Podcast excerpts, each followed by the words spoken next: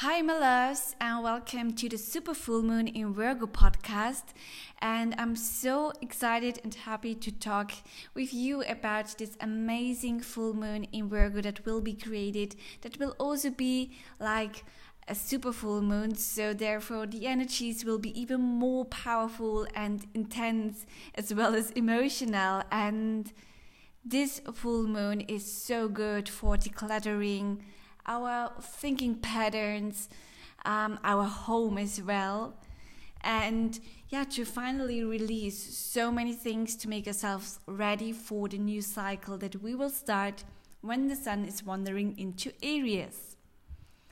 So, this full moon in Virgo will be created on Monday, March um, 9th, and at 6:47 p.m. Berlin time. Um, it will be created at 19 degrees in Virgo, so also have a look at your chart to see in which house um, your full moon will be created to also receive information on which topics you have to work specifically. And yeah, so let's start. I have the chart just in front of me, and it's so interesting because you know, like for me, this full moon is such a big point or yeah it also invites you know like such a big transformation for everything that comes but because you know like 2020 is like really one of the most powerful years that we will experience. Um because there will be so many like big major changes in the universe as well as at our planet as well as at our personal life. And you know like 2019 was already like a year with many changes. And when we you know like combine it with the changes that will happen this year you know like the changes of 2019 were nuts, you know? So prepare yourself for big transformations. And, you know, like, I really think that these changes in 2020 they feel completely different than the ones that we experienced 2019 because we already are at such a higher level and we already are so much clearer at where we are and where we want to be and how the changes will be transformed. Of course, there's so much since you know like written in the stars, but um, I really think that when we look back in you know like 10 years or 20 years or whatever, we will look back at 2020 and we will say like this was a year where the major shifts just began and it was one of the most intense and powerful beautiful years. So just to also let you know um, if we talk about the moon normally we have like four eclipses. In this year we will have six eclipses. And the same is like with the supermoons. We have so much more supermoons this year. And this full moon in Virgo will be also super moon. And if we talk about a super moon, um, just that you know, like when we have a super moon, the moon is so much closer to the earth than usually, and therefore also we feel the energies of the moon so much more, um, so much more intense and powerful. We are more emotional as the moon rules our emotions. And this is what also happens at this full moon in Virgo. And although it's highly emotional, you know, like we still have like the Sun and Neptune being very close together in Pisces because they just created a conjunction the day before. Um, so there's also like a highly intense Pisces energy, but it's also emotional energy.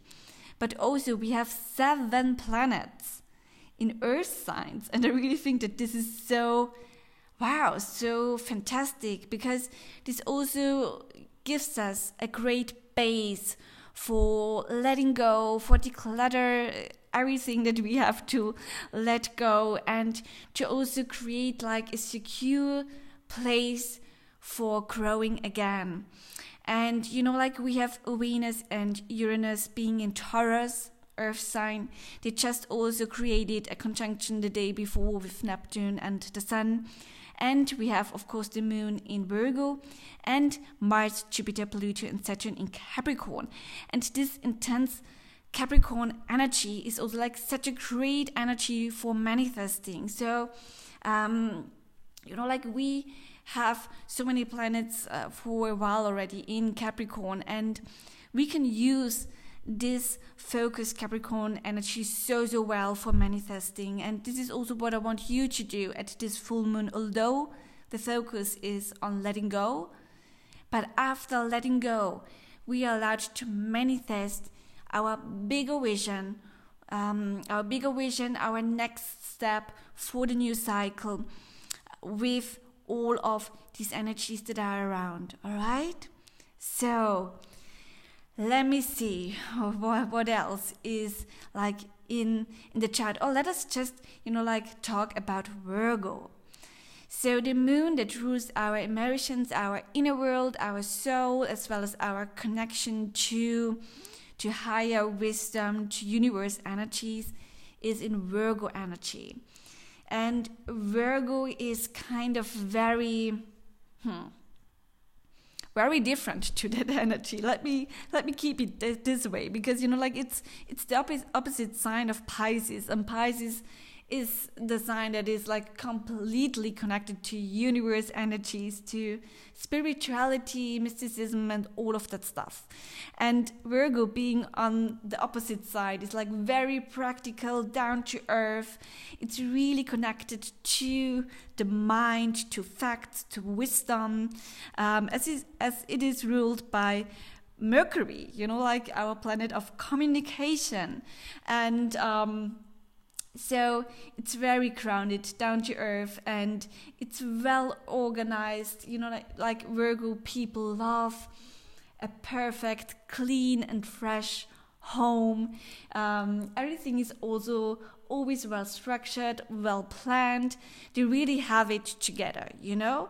They are highly intelligent, they love to learn, to get to know more wisdom, and they are always like very hmm, very into detail and into small things in everything that they do.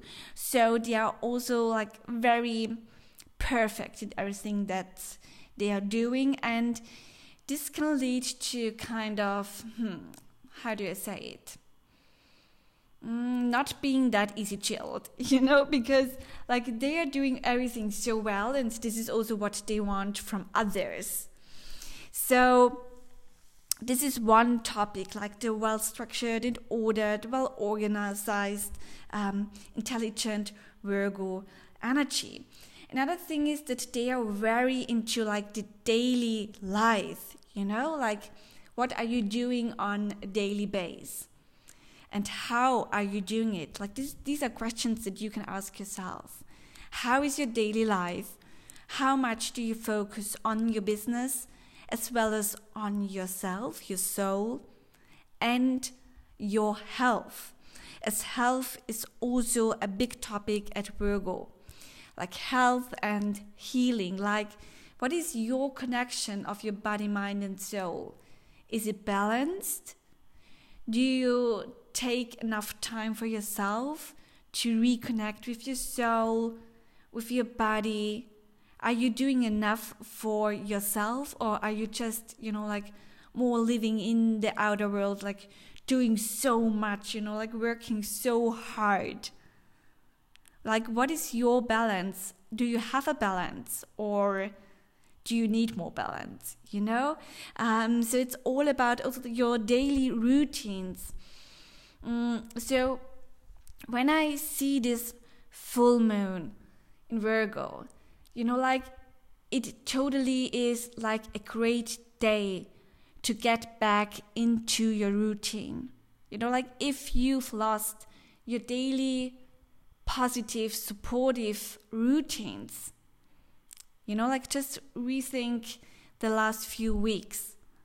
How much have you do your daily rituals or mirror work or um, reading your tarot cards or do journaling or going to yoga to sports or just you know like taking good care of um, what you are eating for example?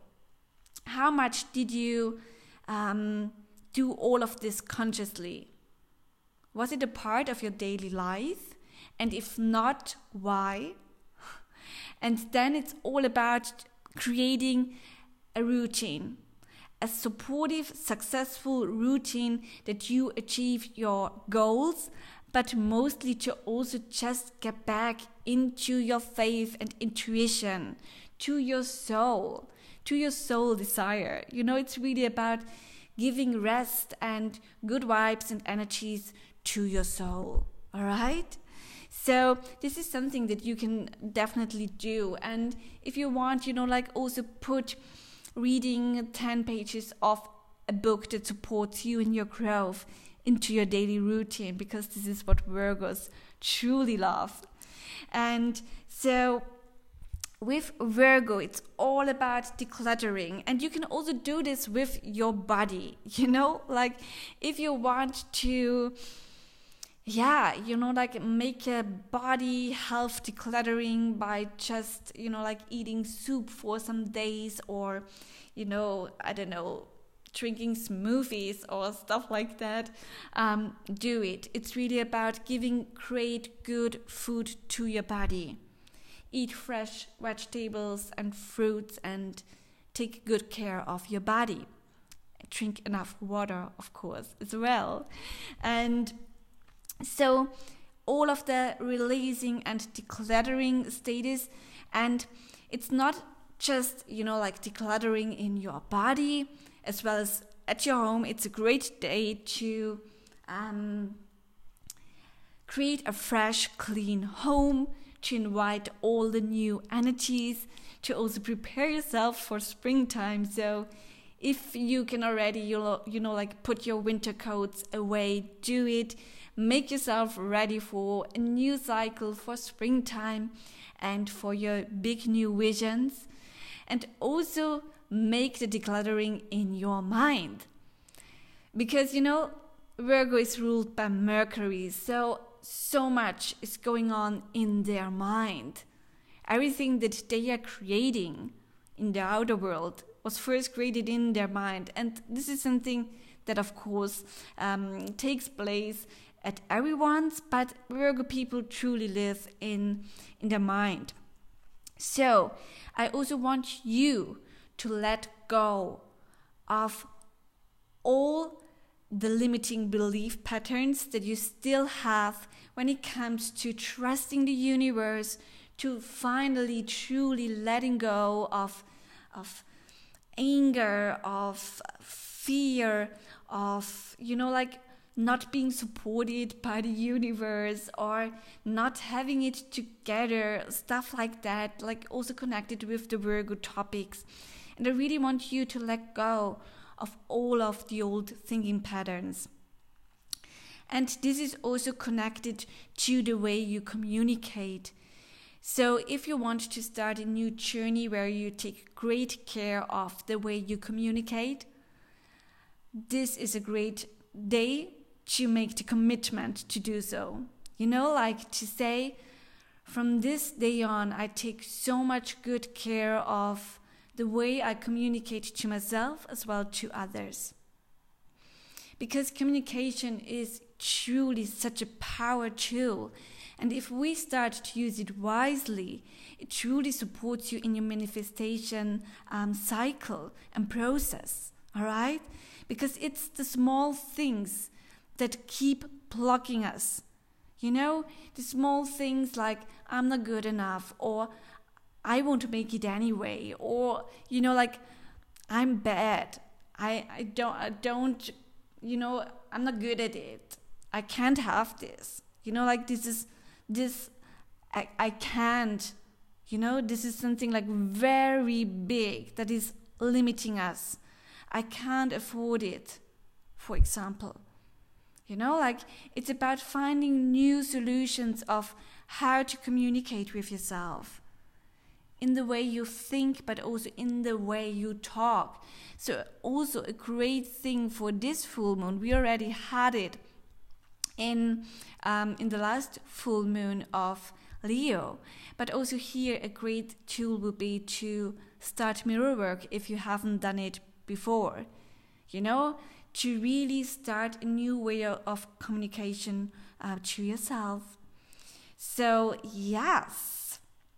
Um, so it's also about, um, you know, like um, making the very driven and hardworking energy of Virgo a little bit softer. Softer by allowing chaos um, in our inner world, you know, because you you will find the your very own structure and order in your very own keys. But it's really about letting go and having trust that you will find security and clarity in the chaos of the universe because this is you know like pisces energy and the sun and neptune you know are just so close in um, pisces so be very conscious about yourself. Take good care about how you think, what you think, how you communicate. And um, I really think that you may receive some very important and enlightened information at this full moon. Because you know like we already talked about all of the planets except mercury and mercury is in aquarius you know and at this day it's like mercury stationary starting to wandering uh, forward again. And this is such a powerful state. And like with mercury being in aquarius this itself already is like a very powerful energy. And it's very very important for everything that will be created now. And with the move of Mercury being stationary, starting to wandering forward again. In Aquarius, with this full moon, we start like the new new chapter as well and it's in the air sign. And um, i really think that we will receive like great information with this full moon because of the position of Mercury, as well as, you know, like um, the conjunction of Neptune and the Sun in Pisces. And then we have the big manifestation power of all the Capricorn energy. And, you know, um, yeah, it's very mystical, it's very practical as well. I really think that this is such a beautiful combination and. Um, trust your intuition, trust the higher messages that you will receive because you will receive them, you know? And um, we will talk about everything you are allowed to do, everything that you are allowed to create in your full moon in Virgo ritual in the following podcast. And I'm very excited to talk to you about this because I already also um, pulled some tarot cards for us, and they are just like perfect. They couldn't be any better for this uh, full moon in Virgo, and I'm excited to tell you everything about your ritual in the following podcast.